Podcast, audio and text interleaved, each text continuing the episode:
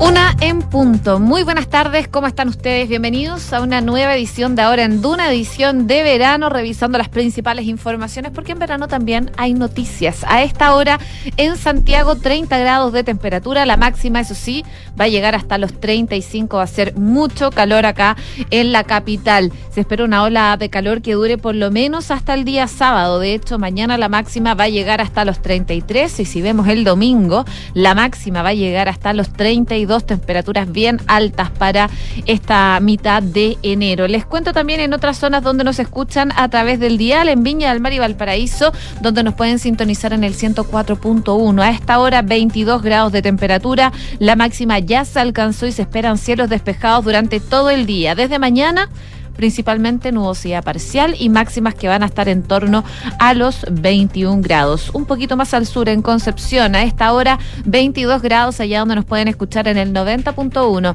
La máxima va a llegar hasta los 25 con cielos totalmente despejados, una condición que se mantiene para el fin de semana, pero las máximas van a bajar un poco, van a llegar como tope a los 22 grados de temperatura. Y por último, en Puerto Montt, donde nos pueden escuchar en el 99.7 Puerto Montt y sus alrededores. A esta hora, 20 grados de temperatura, se alcanzó la máxima, cielos despejados el día de hoy. Una condición similar para los próximos días, amanece nublado, pero despeja en la tarde. Y máximas que van a estar en torno a los 20 grados de temperatura, es lo que nos dice la Dirección Meteorológica de Chile para las zonas donde nos escuchan a través del dial, pero ustedes, como siempre, nos pueden escuchar a través de Chile y el mundo en duna.cl. Ya está con nosotros Quique Yavar para hacer un resumen de las principales noticias. ¿Cómo estás, Quique? Bien, ¿y tú, José? Bien, todo bien. Qué bueno. Vamos con los titulares.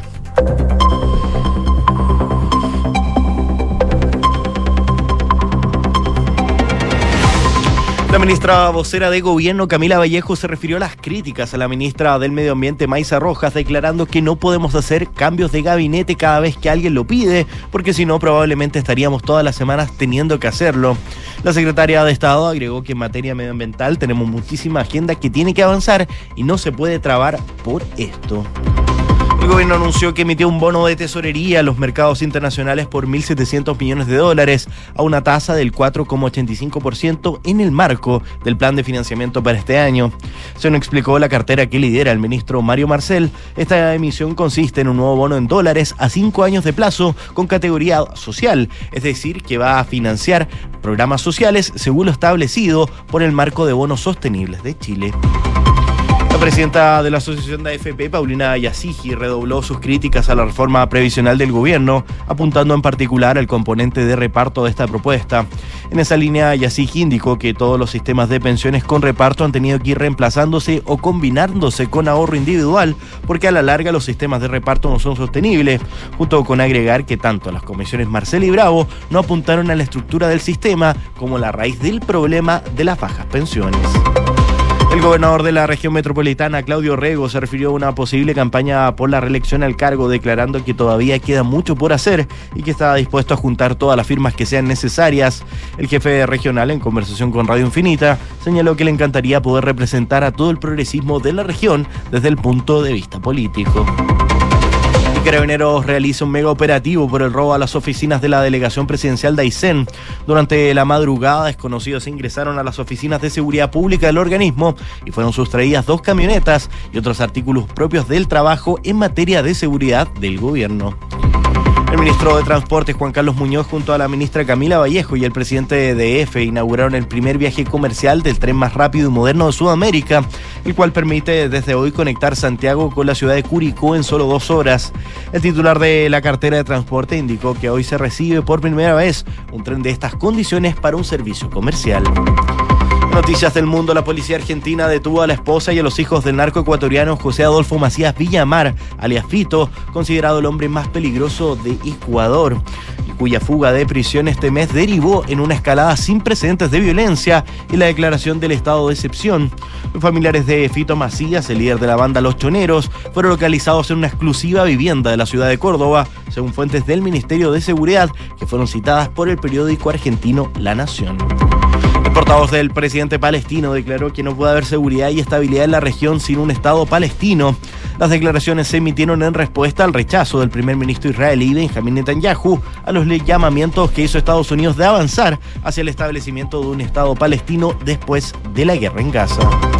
Y Estados Unidos afirmó que sus acciones en el Mar Rojo son defensivas y que no están en guerra con los hutíes. La portavoz adjunta del Pentágono afirmó que es el grupo terrorista el que ataca con misiles a marineros inocentes que están transitan, un área por la que pasa un 15% del mercado global. Muchas gracias, Kike. Gracias a ustedes. Una con cinco minutos, ya lo adelantaban en los titulares, se inauguraron el primer viaje comercial del tren más rápido y moderno de Sudamérica.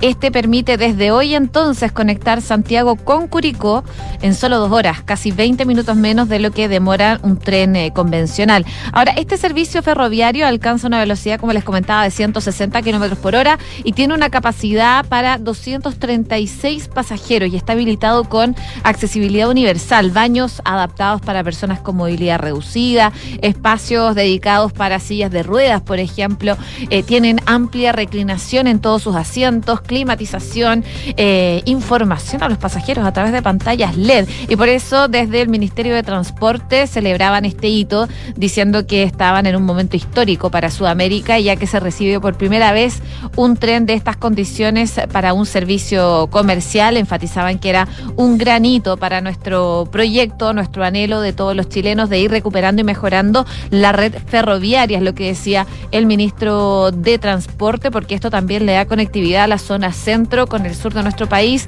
Y ahí la autoridad también destacaba el trabajo que ha realizado la empresa Ferrocarriles del Estado, DF, por ir recuperando esta red que hoy permite llegar a Curicó y que en febrero se espera permitir también llegar a Talca y al final del segundo trimestre llegar a Chillán, lo que sería, por supuesto, una muy buena noticia. Bueno, en esta instancia estuvo entonces el ministro de Transporte, como les comentaba, Juan Carlos Muñoz, y estuvo junto a la vocera de gobierno, Camila Vallejo. Ella no solo habló sobre eh, la situación de este tren y de lo bueno que era entonces para nuestro país, sino que también desde Curicó hasta donde llegó en este viaje de tren rápido, la vocera de gobierno señalaba que no pueden hablar de posibles cambios de gabinete cada vez que alguien lo pide, descartando así un nuevo ajuste ministerial. El tema ha surgido entre parlamentarios en medio de las críticas hacia la ministra de Medio Ambiente. Estamos hablando de Maiza Rojas, luego de haber conocido que sostuvo una tercera reunión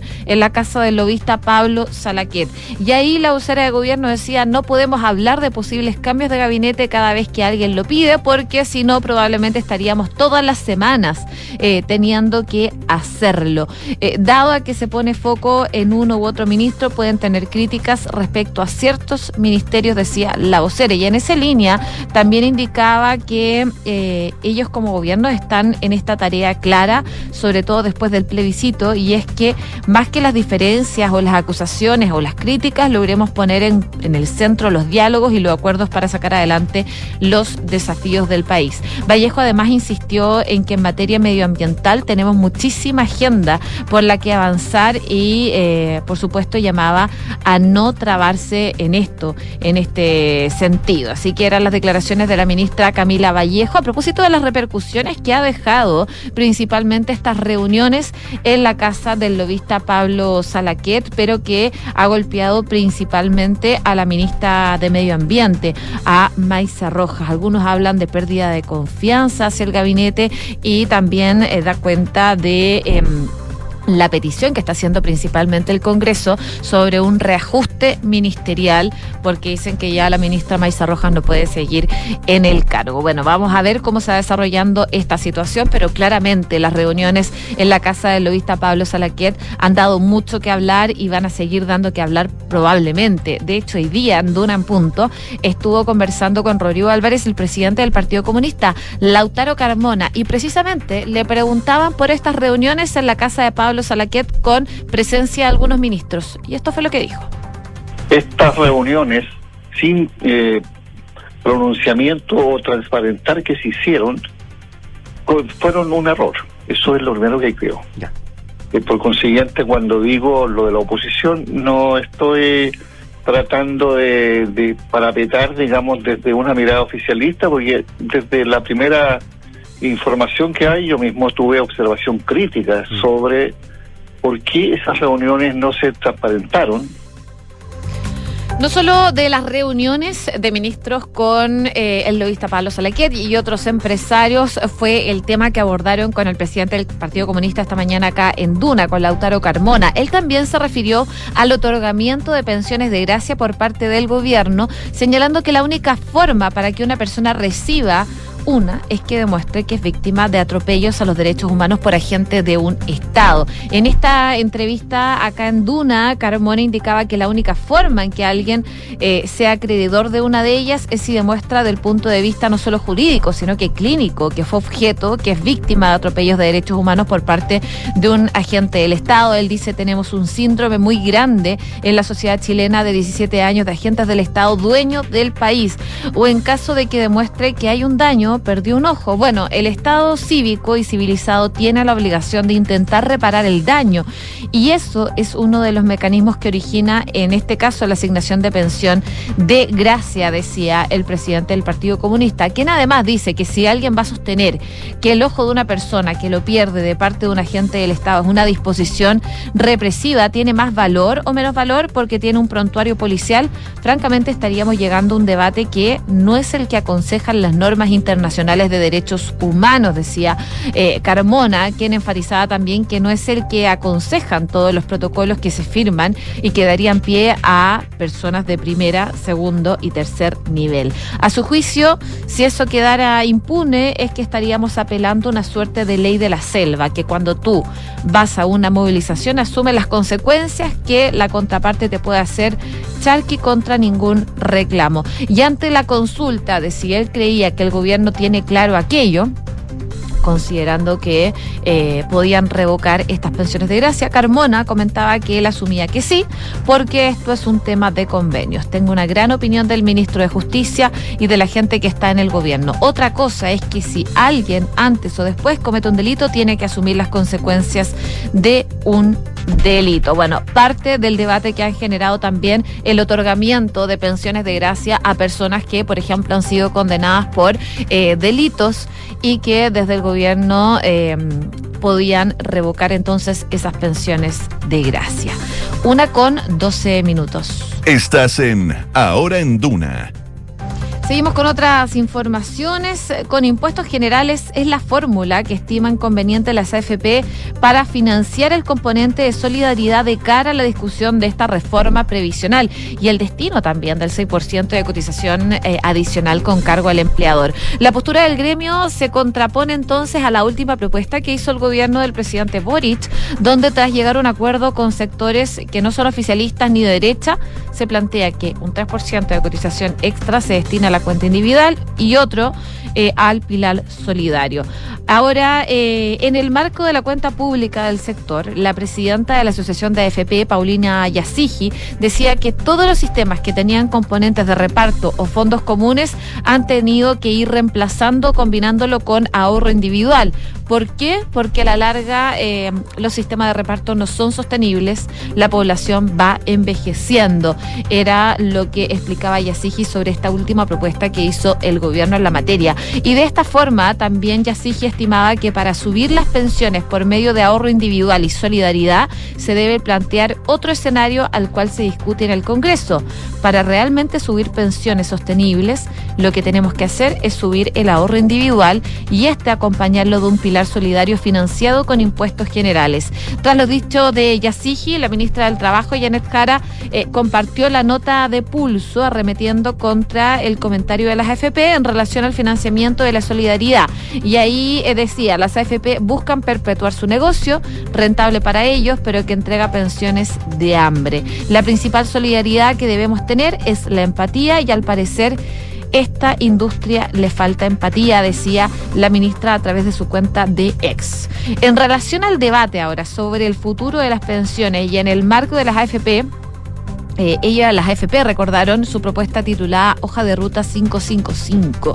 Y eh, desde la industria eh, decían, esta propuesta dice con resolver la falta de cotización y las lagunas previsionales. Desde las AFP también resaltaron que, según el informe del 2023, el índice global de pensiones de Mercer y la CFA Institute 2023, el sistema de pensiones chileno se ubicó en el lugar 14 a nivel mundial escalando dos posiciones respecto del 2022 y situándose como mejor evaluado dentro de Latinoamérica. Es parte entonces de las declaraciones que hacen finalmente desde la industria de las AFP que piden también eh, financiar la solidaridad con impuestos. Parte entonces de las declaraciones que hacen desde la industria en esta cuenta pública realizada el día de hoy. Una con 15. Estás en Ahora en Duna y en otras informaciones, durante esta madrugada, desconocidos ingresaron a las oficinas de la seguridad pública de la delegación presidencial de Aysén y robaron diversos artículos. Según los primeros antecedentes, desde el lugar fueron sustraídos dos camionetas y otros artículos propios del trabajo en materia de seguridad del gobierno. Y según lo que señalaron desde la delegación, es que se constató la sustracción de dos vehículos fiscales desde las dependencias en Coyay, que el Ministerio Público se encuentra desarrollando la investigación y las policías trabajan entonces en las diligencias permanentes y aseguraban que como delegación presidencial estaban prestando toda la colaboración con los organismos correspondientes para esclarecer prontamente los hechos. El fiscal de turno, Álvaro Sangüesa, solicitó que Carabineros aislara el sitio del suceso y posteriormente pidió la concurrencia de la Brigada de Investigaciones de Robos y del Laboratorio de Criminalística de la PDI para realizar estas diligencias correspondientes. Y es por esto que la policía inició un mega operativo y aplicó el plan eh, candado en Coyhaique para dar con el paradero de los autores de este ilícito. Así que están realizando un mega operativo en Aysén por este robo en las oficinas de la delegación presidencial de Aysén, eh, por supuesto mirando con atención lo que está pasando con esa situación. Y a propósito de, mm, de delincuencia, eh, confirmaron un nuevo homicidio en La Pintana. La región metropolitana está acumulando ya cinco eh, en menos de 24 horas, eh, cinco homicidios y 13 en siete días, que por supuesto es algo que también preocupa y se mira con mucha atención. Una con 17. Estás en Ahora en Duna. En materia internacional, la policía detuvo en Córdoba en Argentina a varios familiares del narcotraficante ecuatoriano José Adolfo Fito Macías, prófugo de la justicia y al que se le considera uno de los responsables de la ola de violencia que está viviendo hoy en día Ecuador. Em, los detenidos en esta operación llevada a cabo ayer por la noche habían arrendado una casa en Valle del Golf, un barrio privado en las afueras de Córdoba y pagado en efectivo con dólares, según el diario Voz del Interior que cita como fuente a Alberto Vietti, eh, director de inteligencia criminal de la policía cordobesa, quien estuvo a cargo de esta investigación. Aunque oficialmente no se ha informado de la identidad ni el número de los detenidos, los medios locales dicen que son ocho y entre ellos está la esposa de Fito.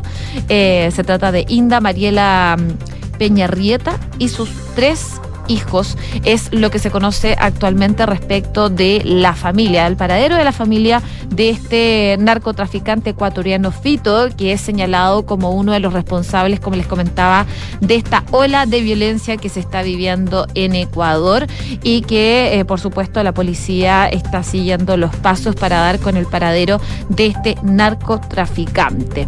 A propósito de Argentina, hay un mensaje que viene desde eh, Estados Unidos al presidente de ese país, Javier Milei.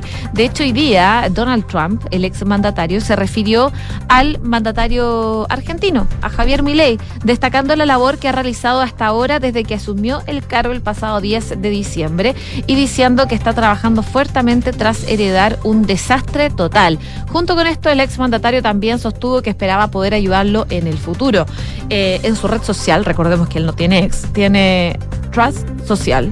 El nuevo presidente de Argentina, Javier Milei, quien realmente ama su país, está trabajando duro y según muchos conocedores está haciendo un gran progreso, tuiteó Donald Trump en esta red social a propósito de Javier Milei. Él dice, heredó un desastre total, pero es eh, mega eh, Make Argentina Great Again, eh, en el fondo hablando eh, de cómo él planteaba también Estados Unidos cuando él era candidato y también cuando él era presidente de ese país. Declaraciones entonces de Donald Trump respecto a Javier Milei. Una con 20 minutos. Ya nos vamos. Estás en Ahora en Duna. Nos vamos, pero por supuesto los dejamos invitados a seguir en nuestra sintonía y revisar todos nuestros contenidos en duna.cl.